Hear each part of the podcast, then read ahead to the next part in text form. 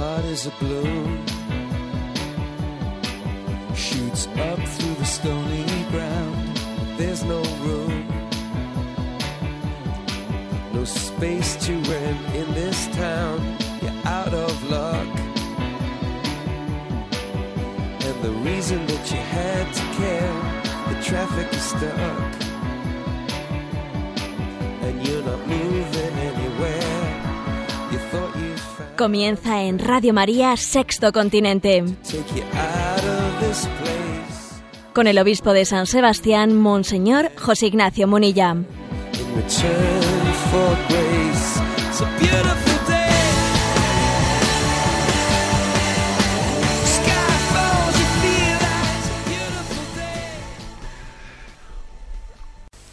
Un cordial saludo a todos los oyentes de Radio María. Un día más, con la gracia del Señor, proseguimos este programa de Sexto Continente que realizamos en Radio María los lunes de 8 a 9 de la mañana. Ayer oramos profundamente, confiadamente por nuestros difuntos. Ayer el Señor nos dijo en el Evangelio que no tiemble vuestro corazón, creed en Dios y creed también en mí. Ayer recordamos que nuestra, que nuestra vida es un camino hacia la plena purificación que necesitamos para poder ver a Dios, para poder gozar de Él. Enviamos ayer una, un mensaje en las redes sociales que decía lo siguiente, la vida es para buscar a Dios, la muerte es para encontrarle, la eternidad es para gozarle. La vida para buscarle, la muerte para encontrarle, la eternidad para gozarle. Que el Señor nos dé una fe firme, capaz de vencer el miedo a la muerte, con una firme esperanza en la vida eterna. Hacemos, pues, por lo tanto, este primer momento de este programa de Sexto Continente, memoria de nuestros difuntos, y pedimos al Señor que guarde su descanso eterno, que les lleve a la luz eterna. Y así, eh, apoyándonos también, porque el Sexto Continente lo forma también la Iglesia triunfante, y el Sexto Continente lo forma también esa Iglesia purgante. Están unidos a nosotros en esta navegación que hacemos aquí desde Radio María. Pues bien, sabéis que el primer momento de este programa suele ser la respuesta a vuestras preguntas, respuestas eh, que soléis casi todos formular en el correo electrónico de sexto continente arroba radiomaria.es, aunque también tenemos una interacción con los oyentes en la cuenta de Twitter arroba obispo Munilla, o también en el muro de Facebook está el nombre de José Ignacio Munilla. Hemos seleccionado unas cuantas preguntas y vamos a abordarlas. Eh, No tenemos hoy quien nos, que nos las lea y las formulo yo directamente. Yo me lo como y yo me lo guiso, como se dice. Bien, la primera pregunta es de María de Santander y dice, escucho toda la semana su programa en directo o a través del podcast y este pasado lunes me llamó la atención una frase. Dijo, sacrificarnos por las personas por las que estamos orando. Y añadió, esto es muy importante. Quedé muy sorprendida y le agradecería una palabra sobre ello, un saludo con mis oraciones. Bueno, vamos a ver, a María de Santander yo creo que le llama la atención el hecho de que yo uniese eh, la, el sacrificio por una persona a esa oración que hacemos por esa persona. No es una cosa mía, ¿eh? eso forma parte de la tradición de la Iglesia. ¿Eh? Acordaros que los tres consejos que da la Iglesia en ese miércoles de ceniza son ayuno, oración y limosna. O sea que por una persona oramos por ella, hacemos caridad por ella y nos sacrificamos por ella. Oramos por ella para que Dios la ayude. También nosotros hacemos caridad, le ayudamos materialmente, ¿no? Y nos sacrificamos por ella, porque el, el sacrificio, la mortificación, hace que nuestra oración sea más verdadera.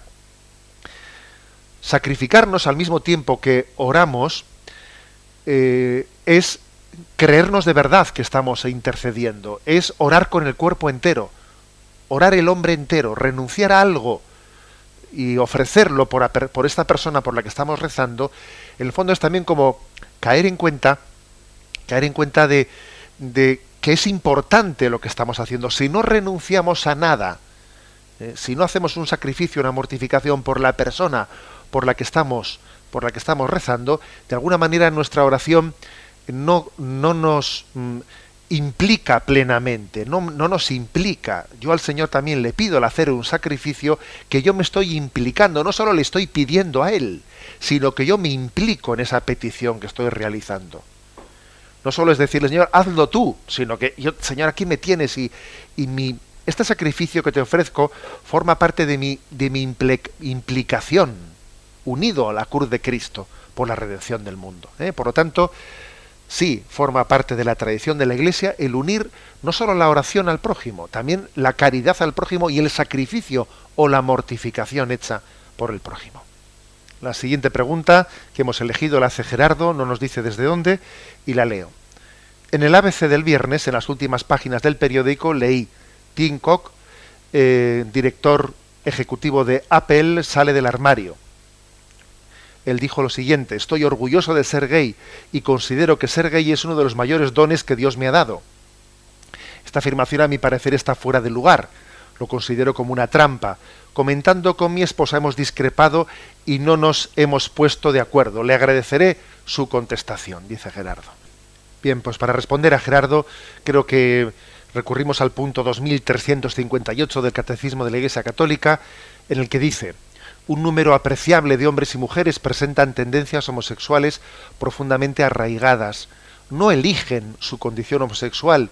Esta constituye para la mayoría de ellos una auténtica prueba deben de ser acogidos con respeto, compasión y delicadeza. Se evitará respecto a ellos todo signo de, discriminación injusta. Estas personas están llamadas a realizar la voluntad de Dios en su vida y si son cristianos a unir el sacrificio de la cruz del Señor las dificultades que pueden encontrar a causa de su condición.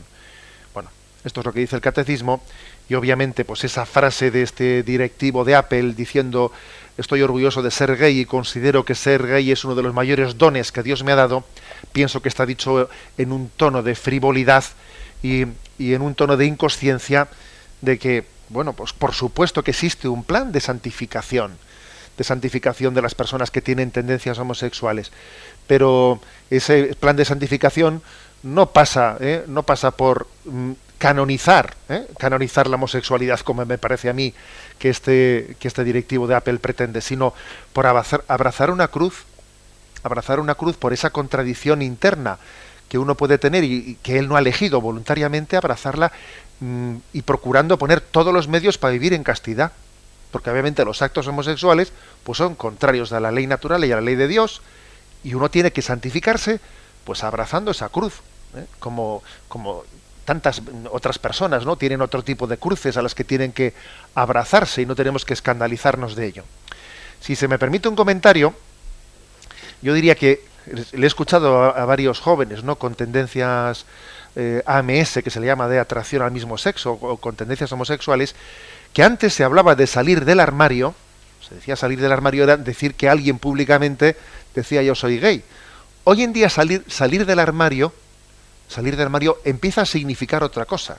Que personas con tendencias homosexuales, que ya se sabe que lo son, salen del armario diciendo, perdón, yo no estoy, ¿eh? yo no estoy feliz y mi condición homosexual es sufriente. Sufro, vivo una contradicción interna y lucho por intentar, ¿eh? por intentar reconducir mi, mi tendencia. Salir del armario es que las personas homosexuales cuenten una visión una visión, ¿sabéis que la palabra gay significa feliz? Que pues no es cierto, que muchísimas personas de tendencia homosexual no viven de esa manera feliz su condición, o su tendencia, sino que sufren porque se dan cuenta de que hay una contradicción interior y que el origen, eh, perciben, eh, están un poco intuyendo que el origen de su eh, de sus tendencias homosexuales son muchas heridas afectivas que han tenido en su infancia y adolescencia y por lo tanto salir del armario es reconocer que ellos lo viven de otra manera, que no es, no es, no es la de la ideología de género. Y buscan el apoyo de quienes les acompañe y de quienes les, les intenta ayudar a sanar esas heridas emocionales. ¿eh? Pues ayudemos ¿no? a muchas personas de tendencias homosexuales a salir del armario, porque están necesitando ¿no? contar la verdad de su, vida y el sufrimiento que, encierran, que encierran en su vida. Damos paso al siguiente, a la siguiente consulta que viene desde Tudela. Rosemary de Tudela pregunta, ¿qué significa exactamente ser un hipócrita? Lo digo porque el cristianismo nos dice que tenemos que intentar superarnos. Y a veces cuando intentas ser buena, más allá de lo que te brota espontáneamente, te dicen que eres una hipócrita. Entonces, ¿en qué quedamos? Dice, dice Rosemary. Bueno, es interesante ¿eh? la pregunta que nos hace Rosemary. Dice, claro, es que si yo intento, ¿eh? intento ser buena, pues más allá de lo que me sale espontáneamente, pues igual resulta un poco artificial, y entonces me dicen, eres una hipócrita. Bien, yo creo que hay que distinguir dos cosas. Una situación puede ser la de aquel que, que intenta eh, hacer un bien, intenta obrar bien, pues queriendo dar un ejemplo, un ejemplo a los demás, pues por ejemplo a sus propios hijos, pero en realidad sabe que eso, eso que está haciendo, pues en realidad no es una virtud consolidada, sino que está haciendo un sobreesfuerzo, eh, pues para intentar que sus hijos tengan un buen ejemplo. ¿eh? Por ejemplo, pues se pone a rezar con sus hijos por la noche al ir a la cama, pero cuando en realidad cuando está él solo él no lo hace, lo hace delante de sus hijos por se le puede llamar a esta persona hipócrita. Bueno, pues podríamos aplicar aplicar ese ese término también, pero pero obviamente el término se, se interpreta mm, con, con, toda su malicia en otro tipo de situaciones. Eh, por ejemplo, la situación de que alguien intenta, pues está fingiendo una virtud, pues para que se hable bien de él, no por hacer un, bien al otro, sino yo finjo una virtud para que diga, mira qué buenocito, qué buenecito es, mira qué tal persona, y está fingiendo una virtud para ser, eh, para ser, para que su vanidad se alimente. En este sentido se, se refiere la palabra hipócrita eh, en el sentido, digamos, más específico de la palabra. Fingir una virtud, pues para, para parecer un buenecito. Quizás cuando nosotros forzamos una virtud para intentar dar un buen ejemplo a los demás, bueno, algo de hipocresía puede haber, ¿no? Pero en realidad, en realidad quizás ahí lo que hay es una virtud no, no suficientemente consolidada. ¿eh?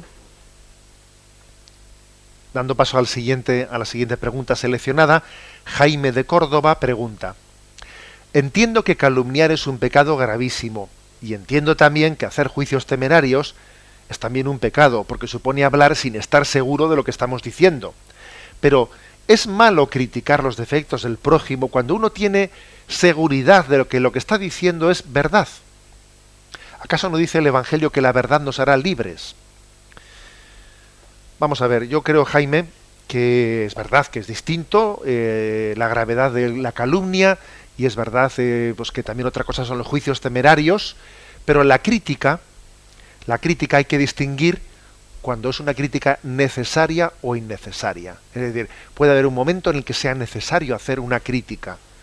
¿eh? Por ejemplo, yo a, unos hijos, a unos hijos o a unos eh, jóvenes les, eh, pues les previenes de un, de un mal ambiente, de un peligro que existe, le dices, mirad, cuidado en ese ambiente, porque yo he visto esto y esto, y haces una crítica y la estás haciendo porque hay una razón justificada para hacerla, de abrirles los ojos a estos hijos tuyos o a estos amigos, de que cuidado de que en ese sitio eh, no te aconsejo que vayas, por poner un ejemplo. Eso es una crítica justificada.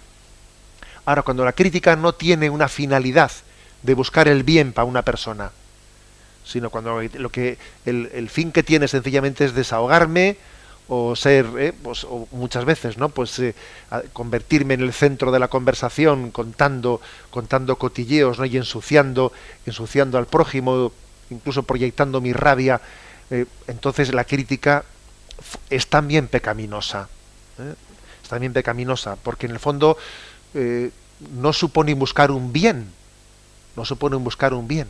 O sea no, no hay esperanza en que esa persona cambie eh, sencillamente me estoy regodeando en el mal. ¿eh?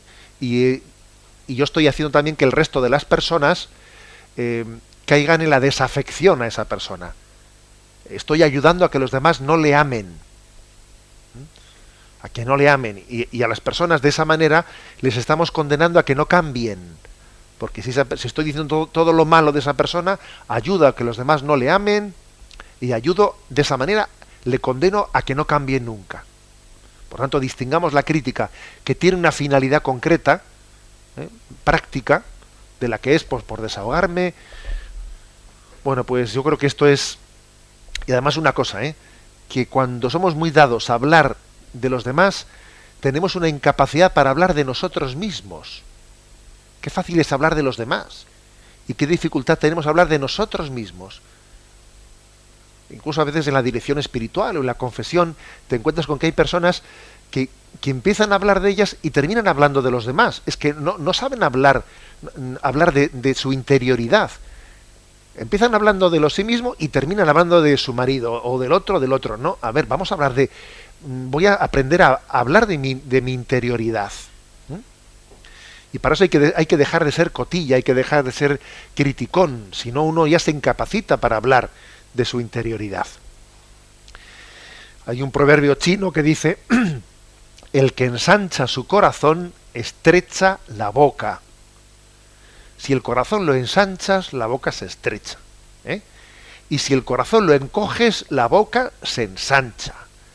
Y si el corazón es mezquino, entonces hablas de todo el mundo, hablas mal. Si el corazón se ensancha amando, la boca se estrecha. Entonces somos mucho más prudentes hablando de aquel a quien amamos. Porque como le amo, como he ensanchado el corazón, he estrechado la boca. ¿eh? Bien, vamos a seleccionar la última pregunta de hoy. La última pregunta que hemos seleccionado es la de Soraya de Málaga, la cual pregunta lo siguiente. Dice, somos un grupo de amigos y amigas que escuchamos este programa, lo hacemos desde el iVox, que usted suele subir eh, después del programa, y tenemos una cierta discusión sobre si merece la pena o no merece la pena de hacer el sacrificio de acudir el 22 de noviembre a esa manifestación convocada, convocada en Madrid en defensa de la maternidad y en defensa de la familia. ¿Podría usted dar, dar usted razones para acudir a esa convocatoria? Bueno, eh, Soraya de Málaga me, pues bueno, pues nos da pie también para poder eh, recordar a, oyentes que no lo sepan que el Foro de la Familia ha convocado para el 22 de noviembre una manifestación en Madrid eh, con el lema Cada vida importa, cada vida importa en, en, pro de la maternidad y en pro de la vida de los no nacidos. Sin duda alguna esa, esa manifestación creo que eh, ha sido provocada pues por el hecho de que el gobierno, de que el presidente del gobierno retiró la ley de reforma del aborto que el ministro Gallardón estaba pues estaba preparando y eso provocó la, dimisión del, ministro de Justicia, etcétera, etcétera. Ha sido quizás el detonante ¿no? de, esta convocatoria, de esta manifestación. Pero obviamente existen razones muy poderosas, ¿no? Muy poderosas y es eh, no se trata de una convocatoria por un conflicto político. A ver, eso habrá sido el detonante, pero hay razones, ¿no? Hay razones muy profundas. Yo me atrevería, me atrevería a decir, vamos a ver, en primer lugar, la fuerza de la rogativa. ¿eh? Eh, Jesucristo dijo, ¿no? Os aseguro que cuando dos o más se unan, se unan en la tierra para pedir algo, mi Padre que está en el cielo, pues lo, lo acogerá, acogerá especialmente esa petición. Bien, aunque esta convocatoria sea una convocatoria que no está hecha en un tono orante, muchísimas de las personas que van a acudir allí lo van a hacer no con un tono orante y van a orar por la vida, van a orar por la maternidad, van a orar por este momento tan grave de la nación española y yo creo que esa oración que se va a convertir en rogativa por, la, por las miles de personas ¿no? que la van a hacer, va a ser efectiva. O sea, la oración realizada de esta manera tiene una efectividad muy especial. ¿eh? En segundo lugar, también yo creo que hay otra razón añadida que es la del clamor de los inocentes, ¿no? La sangre de los inocentes llega a Dios, clama a Dios. El clamor de los inocentes tiene que llegar también a nosotros, ¿no?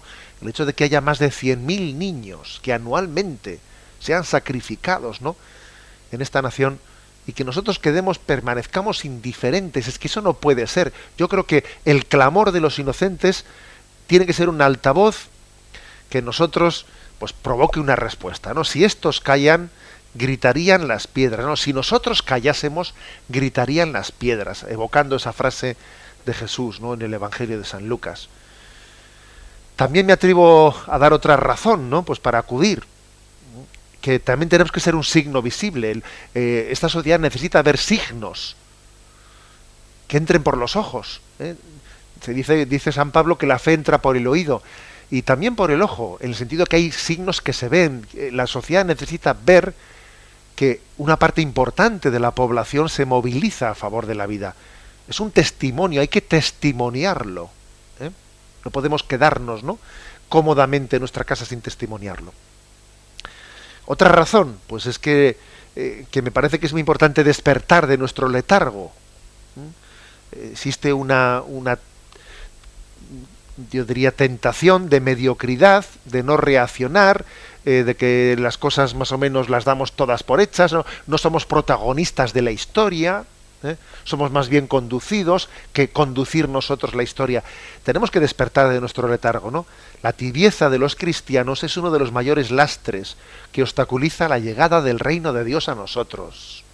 ¿eh? Tenemos que ser agentes activos. Y también, y por último, yo creo que una razón también importante para esa asistencia es la de confortarnos mutuamente. Necesitamos confortarnos, ¿no? Porque también la soledad, el vernos un tanto solos, nos puede, puede ser motivo de tentación de desesperanza, ¿no? Yo creo que, igual que esta Radio María nos une, pues también me parece que es importante que nos veamos, que los cristianos se, se vean, ¿eh? y que confluyan en un encuentro, en un gran encuentro como ese, como hace el Papa con los jóvenes en las Jornadas Mundiales de la Juventud.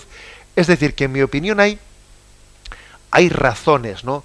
Y razones importantes, pues para, para llevar adelante ese, esa convocatoria del 22 de noviembre, ¿no? Cada vida es importante y si no nos movilizamos en defensa de la vida y en defensa de la maternidad, ¿por qué nos vamos a movilizar? O sea, ¿qué otra causa nos puede poner en marcha si no es esta? Eh? Que es la, la, vida del inocente. ¿eh? Vamos a, por lo tanto, a, yo os animo a, eh, a Soraya, que ha formulado la pregunta, y a, y, a, los oyentes a que, a que entendamos ¿no? que esta convocatoria en ella nos va mucho. Bien, y hasta aquí estas, estas preguntas, esta primera parte de este programa del catecismo. Y ahora vamos a tener nuestro momento de descanso musical. Lo vamos a hacer con una bella canción de Andrea Bocelli, Por ti volaré.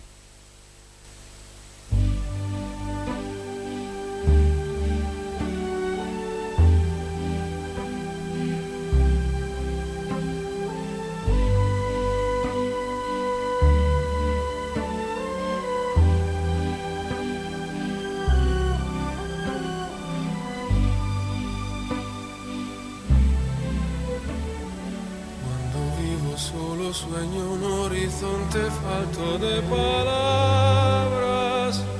En la sombra y en tres luces todo es negro para mi mirada.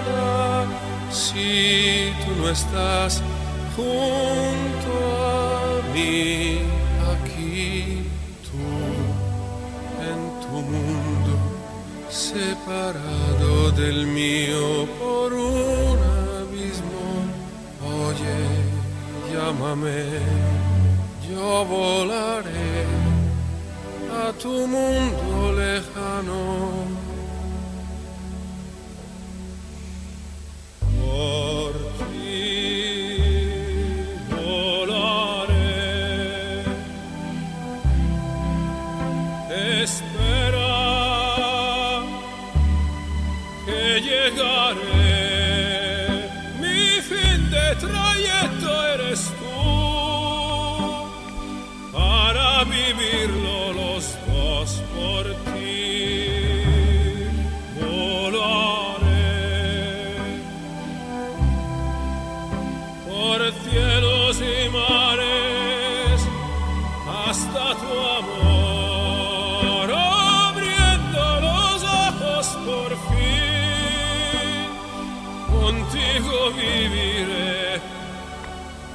Estás lejana sueño un horizonte falto de palabras y yo sé que siempre estás ahí, ahí, una luna hecha para mí, siempre iluminada para mí.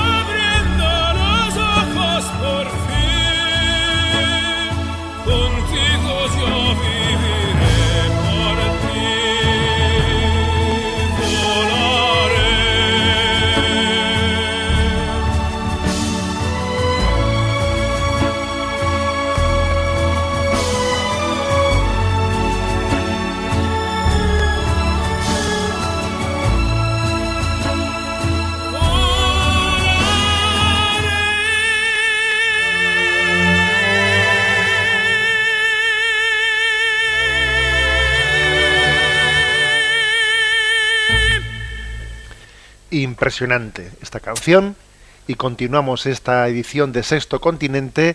Vamos a repasar las redes.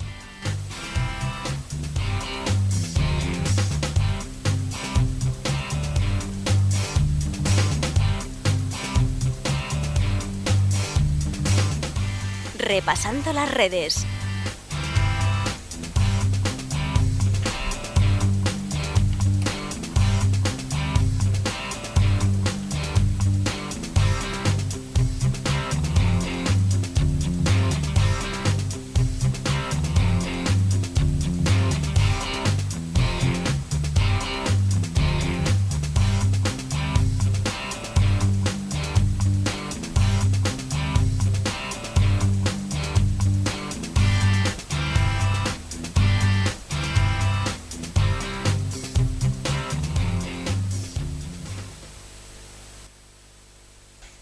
En esta sección quiero hacer referencia pues al final feliz de la enfermedad de Teresa Romero, esa auxiliar de enfermería que había sido afectada por el virus del ébola. Ayer aparecía en muchas, muchos periódicos y, y también en televisión fotografías de cómo ella saliendo ya de aquella habitación en la que ha permanecido tanto tiempo aislada se abrazaba ¿no? pues a sus seres queridos y a quienes la habían cuidado. Permitidme hacer una pequeña lectura, ¿eh? una pequeña lectura de lo ocurrido en clave de la providencia divina. En primer lugar, hay que agradecerle a Teresa Romero el que ya se hubiese ofrecido voluntariamente, pues para cuidar a cuidar y tratar ¿eh? a ese religioso de San Juan de Dios que había venido afectado por el virus de ébola y que finalmente falleció hay que agradecerle, ¿no? Pues el que ella tuviese ese gesto generoso, ¿no? Pero es que ha, acontecido en torno a esta historia algún detalle que yo creo que, que tiene una trascendencia, una trascendencia de entender lo que es la providencia divina. Me refiero a lo siguiente. Recordaréis que cuando vino esa noticia, la noticia de, del fallecimiento, o mejor dicho, del contagio de un religioso Manuel García, Manuel García Viejo, era miembro de la congregación de San Juan de Dios, había también junto a él, eh, pues en aquella, en aquel mismo país de Guinea Conakry, había también una religiosa llamada la hermana Paciencia Melgar. Era una religiosa misionera de la Inmaculada Concepción que, via- que trabajaba también en el mismo hospital, ¿no? Que este hermano de San Juan de Dios, eh, Manuel García Viejo. Y también ella se vio afectada por el virus del ébola. Entonces, cuando eh, pues la congregación de San Juan de Dios pidió al gobierno español que trajese, eh, que trajese a España para intentar sanar pues a este religioso de San Juan de Dios, también se le solicitó que pudiese venir en el mismo avión también a esta, a esta religiosa, la hermana Paciencia Melgar. Y bueno, pues el gobierno español no lo permitió, diciendo que no tenía la nacionalidad española, que nuestro compromiso, pues el compromiso del gobierno en un caso como este, pues únicamente es con los que tengan la nacionalidad y esta religiosa no la tenía. Bueno, pues se hicieron otro tipo de gestiones, pero ella no pudo, no pudo entrar en España. Eteme aquí cómo son las cosas, que finalmente, pues quien falleció fue el religioso español, a pesar de haber venido a España con una sanidad, pues que teóricamente, pues eh, sería la envidia ¿no? de, de, África, y sin embargo esta religiosa Paciencia Melgar, ella sanó, ¿eh? sanó del virus del ébola y pudo, y pudo superarlo. Bueno, pues la, lo, curioso, lo curioso es que, que esta religiosa, ella con la donación de su plasma, ella ha permitido la curación, ella donó su plasma intentando que pudiese sanar el religioso de San Juan de Dios, pero no pudo ser, y sin embargo su plasma, el de esta mujer a quien no se le permitió entrar en España, pues porque era, eh, eh, tenía otra nacionalidad, ha sido ese plasma quien ha sanado pues a nuestra auxiliar Teresa Romero. Y esta religiosa paciencia Melgar, que me parece que en el nombre lleva la vocación, lo de paciencia, pues la verdad ha dado un testimonio impresionante. Cuando ha venido a España y ha dicho, yo no guardo rencor a nadie por no haber, porque no se le hubiese permitido venir a España, ¿no? Para intentar, no guardo rencor a nadie. Ella ha dado gracias a Teresa Romero, pues porque además había ofrecido voluntaria ella para cuidar, ¿no? Para cuidar a los misioneros. Pero es que además también ha dado gracias al gobierno español, al que no le dejó entrar. ¿eh? Ha dado gracias. Y ha dicho que está orgullosa de la sanidad que, que, hay, que está en España y ha dado gracias pues, a Dios porque su plasma haya permitido la curación de esta mujer, ¿no? Eh, creo que es un episodio que a mí inevitablemente me ha recordado ese pasaje bíblico que os invito a que leáis de la historia de José en Egipto. ¿Lo recordáis? Lo tenéis a partir del capítulo 39 del libro del Génesis. Os invito a que leáis a partir del capítulo 39 del libro del Génesis esa historia de José, que fue vendido por sus hermanos, ¿eh? fue vendido porque le tenían envidia, etcétera, fue vendido por sus hermanos y le llevaron como esclavo a, Egipto y luego resulta que en Egipto, pues por la providencia llegó a ser ministro del faraón y cuando y cuando pues hubo una, una hambruna muy grande, ¿no? En esa tierra de Israel y entonces Jacob tuvo que enviar a todos sus hijos, a, sus hijos a Egipto, porque decían que allí en Egipto habían construido graneros y tenían trigo y, les mandó, ¿no? Pues allí a que pidiesen a que pidiesen limosna, ¿no? Para poder comer, se encontraron en un primer momento, sin reconocerlo, sin llegar a, a percatarse de que el hermano que ellos habían vendido como esclavo, resulta que era quien, quien ahora les salvaba de esa hambruna. Hay un pasaje impresionante que está ya en el capítulo 45, cuando ellos se encuentran ante el ministro del faraón, ante José, sin darse cuenta de que era ¿eh? el hermano que habían vendido, y dice, José no pudo contenerse en su presencia y gritó, salid todos de mi presencia. No había nadie cuando José se dio a conocer a sus hermanos rompió a llorar fuertemente de modo que los egipcios lo oyeron. Y la noticia llegó a casa del faraón. José dijo a sus hermanos, Yo soy José, a quien vosotros vendisteis. ¿Vive todavía mi padre? Sus hermanos perplejos se quedaron sin respuesta. José a sus hermanos les dijo, Acercaos a mí. Yo soy José, vuestro hermano, al que vendisteis a los egipcios. Pero ahora no os preocupéis, ni os pese el haberme vendido aquí pues para preservar la vida me envió Dios delante de vosotros. Es curioso. ¿eh? eh el, José descubre que él había sido vendido como una providencia de Dios, pues para que él ahora pudiese salvar a los demás. Algo así parece que también la hermana Paciencia, la hermana Paciencia Melgar parece entender en su vida, ¿no? Bueno, a mí no me dejaron entrar, diciendo hasta que no venga aquí.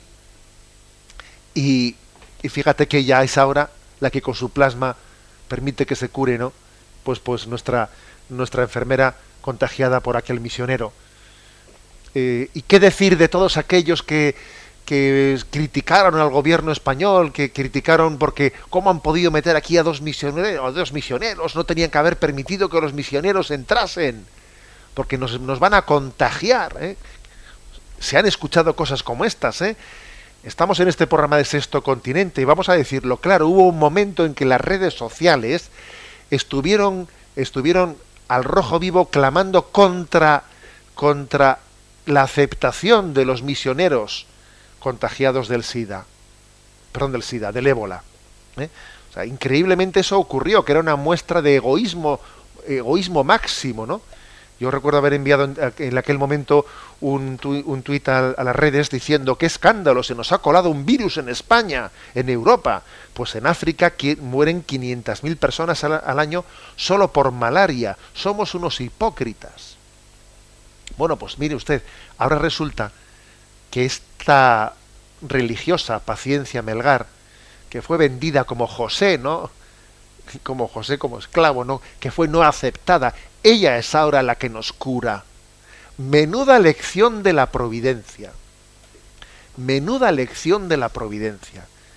Y esta hermana Paciencia Melgar, haciendo honor, ¿no? Pues a esa a esa virtud de la paciencia, pues solamente viene aquí y dice, da gracias a todo el mundo, oye, a todo el mundo.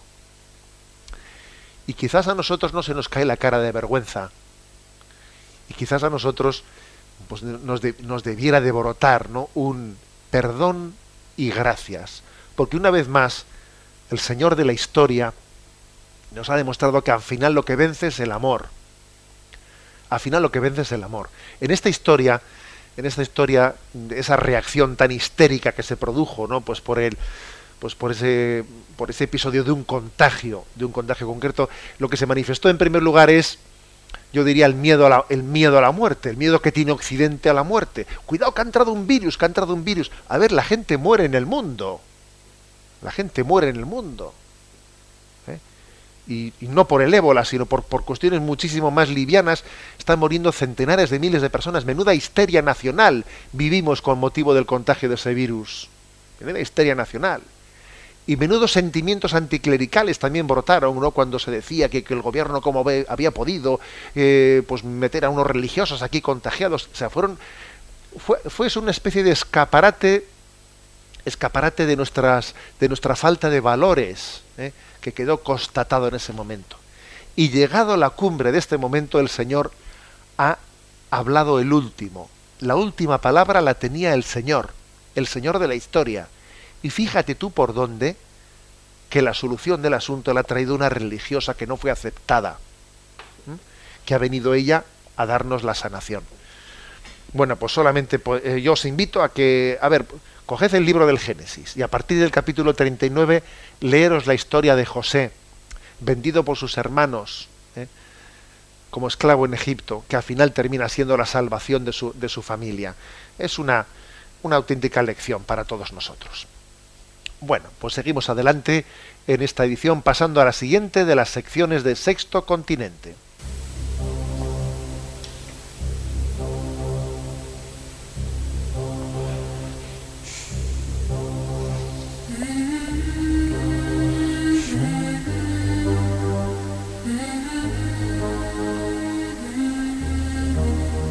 Hasta el viento y el mar le obedecen.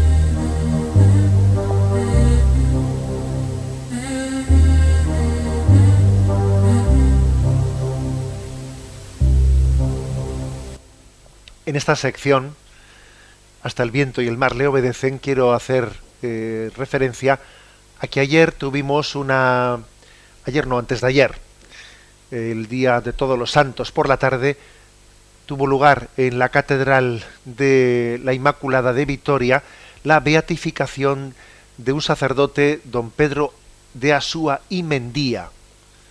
Fue un sacerdote martirizado al inicio de la Guerra Civil Española, en esa persecución religiosa que tuvo lugar en torno a los años 30.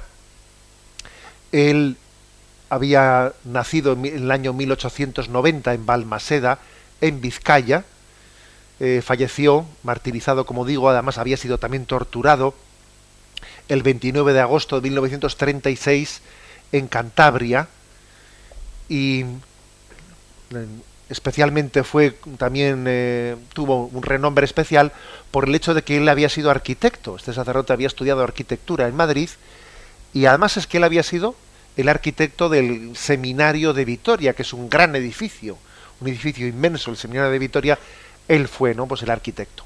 Fue una, una ceremonia preciosa, que el templo estaba a rebosar. Creo que estábamos 18 obispos concelebrando, muchísimos sacerdotes, el pueblo, el pueblo llenaba aquella catedral. La ceremonia estaba presidida por el cardenal precepto, por el cardenal mm, precepto de la Congregación de los Santos, Monseñor Angelo Amato. Y permitidme destacar algunas cosas especiales, ¿no? De tenemos un nuevo beato y es una gracia de Dios muy grande. Y por supuesto, pues el motivo por eh, vamos, la, la, causa de su beatificación ha sido ha sido eh, encauzada como una causa martirial. ¿eh? Ya sabemos que cuando hay un martirio, digamos el, el proceso es muy distinto que el tipo de proceso de canonización que tiene que llevarse quien no ha tenido una muerte martirial, ¿eh? porque se entiende que en esa muerte, en esa, en esa sangre del martirio, quedan todos nuestros pecados mm, perfectamente lavados. ¿eh? El martirio es directamente ya una plena glorificación, ¿eh? por eso no hace falta no pues demostrar toda la, heroicidad, heroicidad de las virtudes de quien ha sido mártir, porque en el martirio se culmina la santificación. ¿eh? Es como una, la sangre martirial es como una, un nuevo bautismo, ¿eh? un nuevo bautismo que nos hace puros, nos hace limpios. Bien, pero eso no quiere decir que los mártires pues no hubiesen sido también no hubiesen llevado una vida santa anteriormente, porque difícilmente hubiesen sido fieles en el martirio si no hubiesen llevado una vida santa anteriormente. Si uno no lleva una vida santa, cuando llega el momento del martirio, pues se apostata, se escapa, lo que sea, ¿no? Entonces, me llamó la atención un detalle, un detalle que se narró eh, de la vida de don Pedro de Asúa, que fue el siguiente. Un detallito que pasa desapercibido, ¿no? Pero bueno, él había sido arquitecto de un edificio que puede ser perfectamente el edificio más grande de toda Vitoria, el edificio del seminario de Vitoria, en el que ha habido, pues eso, pues eso, pues mil, mil vocaciones, ¿no? Mil seminaristas, imaginaros qué, qué edificio. Y en ese edificio, el día de su inauguración, pues que asistieron las autoridades pues de, toda España, porque, porque era una, eh, un acontecimiento de gran raigambre, él, sin embargo, el día de su inauguración tuvo eh, pues la máxima discreción de no hacerse presente absolutamente absolutamente para nada pues entre las autoridades o en el momento de, de estar cortando el lazo etcétera. Eh, él como si no hubiese habido arquitecto de ese edificio era un sacerdote que había hecho de arquitecto y él desaparecía. Y me contaban no me contaban eh, algunas personas que habían estudiado la causa de cerca que en el momento de la inauguración él estaba junto con algunos obreros eh, en algún extremo del seminario, que de esos que siempre quedan algunos retoques de última hora, ¿no?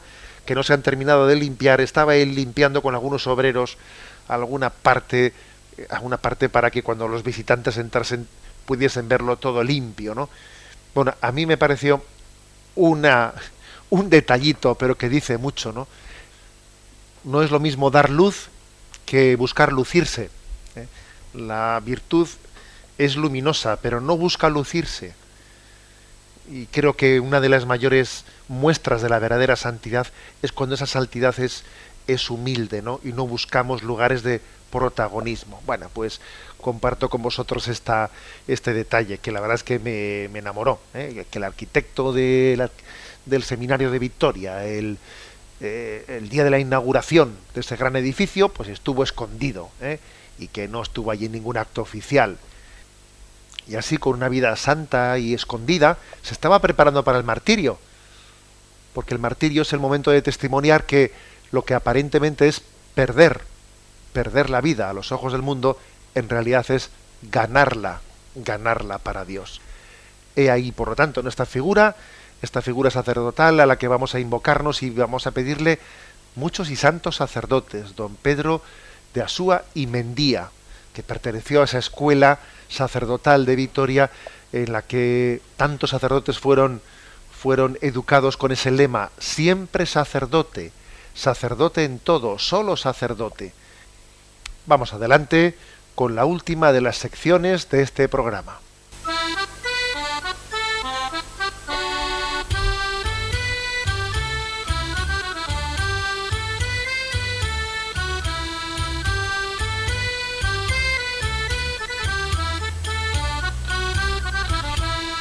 Una gota en el océano.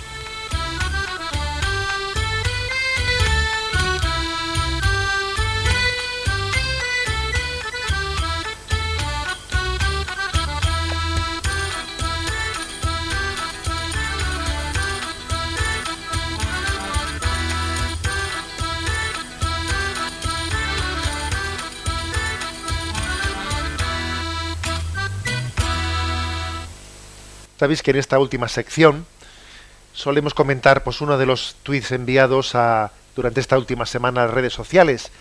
Y quiero hacerme eco de dentro de estas noticias tan tremendas que estamos eh, escuchando en los medios de comunicación sobre tramas de corrupción que están siendo desarticuladas, etcétera. Quiero hacerme eco de que ha habido un momento que las redes sociales, claro, han estado con ese tema pues al rojo vivo. Y me ha llamado la atención que ha habido un hashtag dentro de Twitter que ha sido eh, trending topic eh, durante mucho tiempo, ¿no? Y ha sido durante muchas horas. Y es exactamente el siguiente, no creo en el hombre.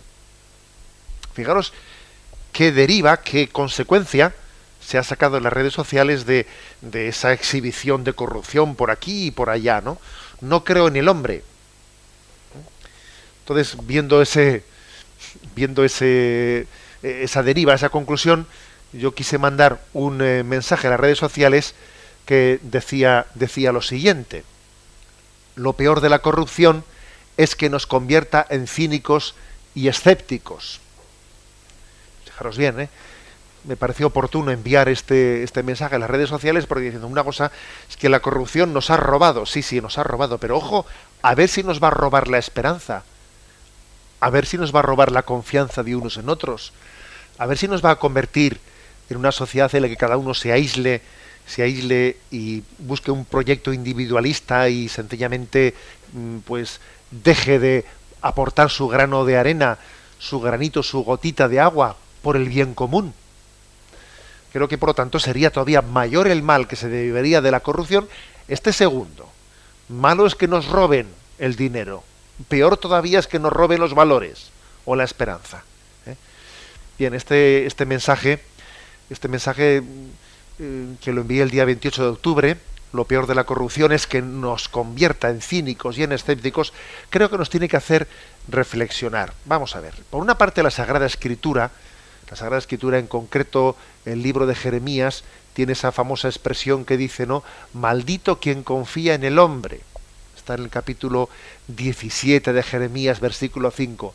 Maldito quien confía en el hombre.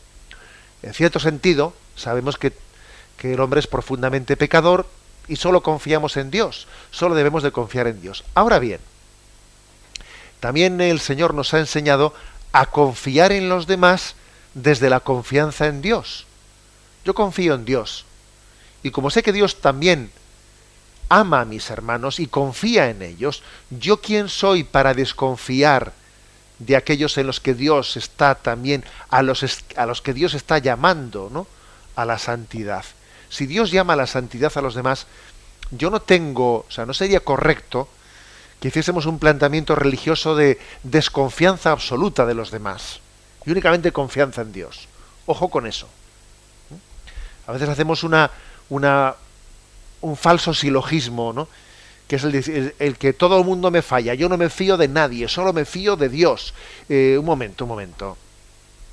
El que no se fía de nadie termina por no fiarse de Dios.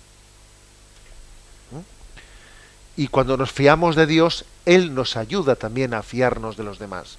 Digo esto para que no, nos dejemos ¿no? Eh, robar el corazón por la desconfianza, porque es verdad que estamos siendo testigos de, de una extensión muy grande ¿no? de la corrupción, pero no sería justo que terminásemos por desconfiar del prójimo sistemáticamente. Más bien, lo que está ocurriendo debería de llevarnos a hacer otra serie de consideraciones, como son las siguientes, ¿no? A ver, es que cuando, cuando nuestra jerarquía de valores al final únicamente ha primado el materialismo, claro, pues cuando hay materialismo, pues finalmente lo que ocurre es que se roba, porque si somos materialistas, pues lo que se quiere es acumular más riquezas y se termina robando. La corrupción termina por ser la consecuencia inevitable de una jerarquía de valores equivocada, en la que habíamos puesto el dinero en la cumbre de la jerarquía de valores. ¿eh? Y yo más bien haría la siguiente, la siguiente reflexión tiene sentido cuando estamos viendo cómo la, corrupción alcanza estas cotas, ¿no? Tiene sentido de que en los planes de educación, en los planes de educación, se, se dé menos lugar a la formación en la ética y a la formación religiosa. Porque vamos a ver, ¿eh? en esta ley, en esta ley, en la famosa 11, ¿no? En la ley que el actual partido del gobierno y con su ministro de Educación eh, Bert pues han se llevado adelante, hemos visto cómo ha habido una disminución, disminución del tiempo eh, que estaba destinado a la educación religiosa o a su alternativa a la ética o la educación en, en, valores éticos cívicos. Entonces, verdaderamente estamos en un, en un momento social en el que ahora no estoy reivindicando, fíjate, la enseñanza exclusivamente religiosa, es que su alternativa ética es igualmente la ética, digamos, la alternativa laica ética es tan necesaria también ¿eh? para esta sociedad. Entonces, eh, verdaderamente nos podemos permitir el lujo en una sociedad en la que vemos que cuando el materialismo ha sido puesto, ¿no? Pues como el, el valor, el único valor, ¿no? De ahí se ha derivado que nos convertimos no fácilmente en unos egoístas y que la corrupción campa por, por sus respetos, ¿no? ¿Tiene sentido que nuestros planes de educación estemos todavía quitando tiempo a las asignaturas que hablan de una formación en el espíritu? Todavía vamos a dar, todavía vamos a subrayar más ¿eh? la centralidad de la, del materialismo. He aquí está, ¿eh? todavía la educación en valores la educación en valores es la respuesta a, esta crisis de corrupción. El hombre es muy débil, el hombre es muy débil. Somos débiles por naturaleza. El pecado tiene una gran fuerza en el hombre. No podemos por menos de recordar lo que dice esa secuencia de Pentecostés. Dice así, una de sus estrofas, entra hasta el fondo del alma, divina luz y enriquecenos Mira el vacío del hombre si tú le faltas por dentro. Mira el poder del pecado cuando no envías tu aliento. Es decir, que es que el hombre sin Dios es muy débil, muy débil. Y fácilmente nos convertimos en un lobo para, para el otro hombre. Y esto es una especie de competitividad de egoísmos. Por eso eh, la educación del espíritu es básica y fundamental, ¿no? Y creo que en vez de desconfiar del hombre por principio y convertirnos en unos escépticos y en unos cínicos ante esta crisis de la corrupción, deberíamos de tomar como conclusión el potenciar una educación en valores, ¿no? y en virtudes, ¿no? de una manera más clara y determinante. Y bien, hasta aquí esta edición del programa de Sexto Continente. Me despido con la bendición del Señor. Que el Señor os bendiga, os fortalezca y os envíe como testigos suyos, también en las redes sociales. La bendición de Dios Todopoderoso, Padre, Hijo y Espíritu Santo, descienda sobre vosotros. Alabado sea Jesucristo.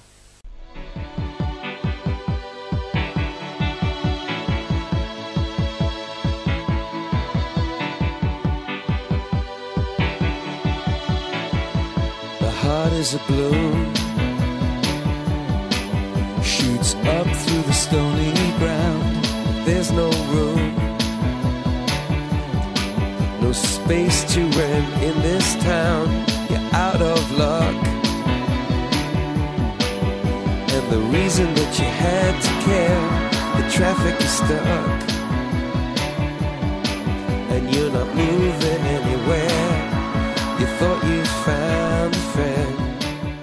Han escuchado en Radio María Sexto Continente, un programa dirigido por el obispo de San Sebastián, Monseñor José Ignacio Monilla.